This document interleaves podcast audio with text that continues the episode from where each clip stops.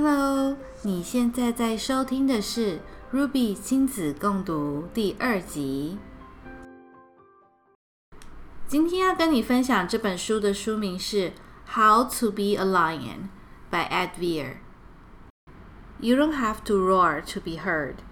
It's a powerful book celebrating courage and being yourself.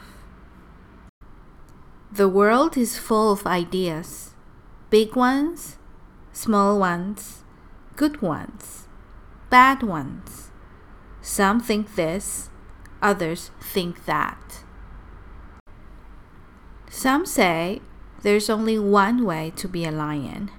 They say, Lions are fierce. If they catch you, they will chomp you.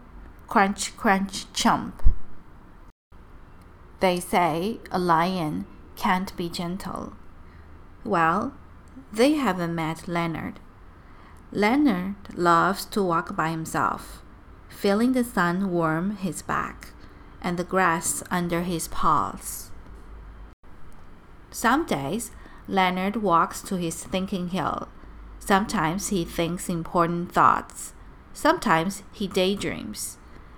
Somewhere in between, he hums quietly and plays with words, putting them together this way, then that way, making them into poems. Some say, wait, lions are not gentle, lions do not write poems. And if a lion met a duck, bad luck for that duck. Crunch, crunch, chomp. But if Leonard met a duck, what do you think would happen? Hello, said Leonard. I'm Leonard. Hello, said the duck. I'm Marianne. I'm writing a poem, said Leonard, but I'm stuck. Will you help me? You're in luck, said Marianne. I'm a poetic duck. Together, they played with Leonard's poem until the words came unstuck. Leonard and Marianne found they liked each other. Under the sun, in the long grass, they lay together. They played, they went for walks, and had long meandering conversations, a mixture of quacks and quiet roars.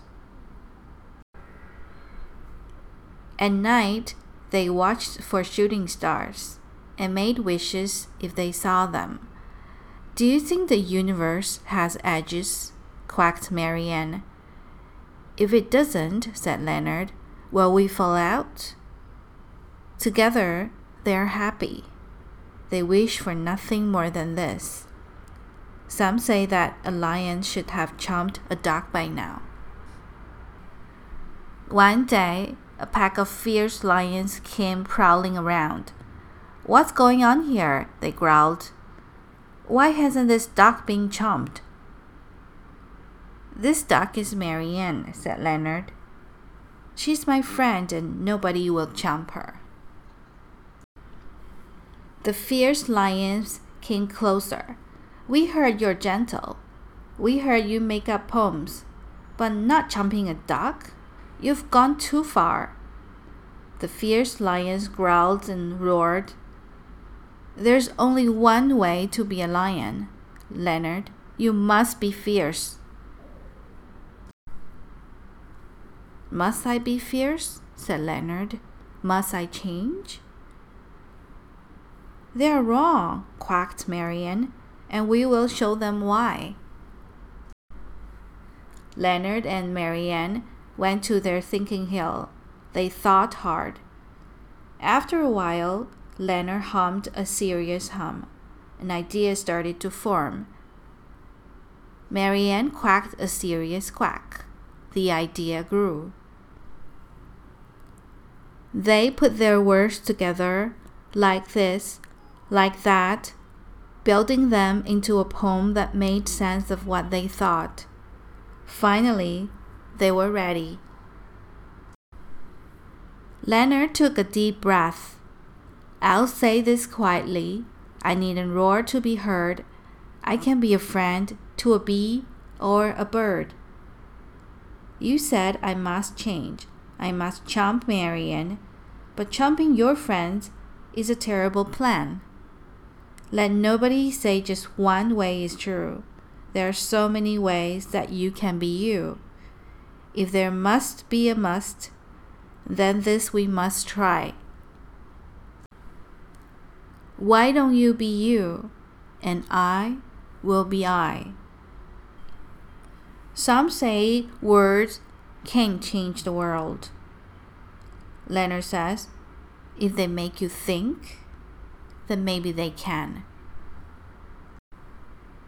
Is there just one way to be a lion? I don't think so. Do you? 谢谢你花时间把这个故事听完。如果你和你的孩子都喜欢听故事，欢迎你订阅 Ruby 亲子共读。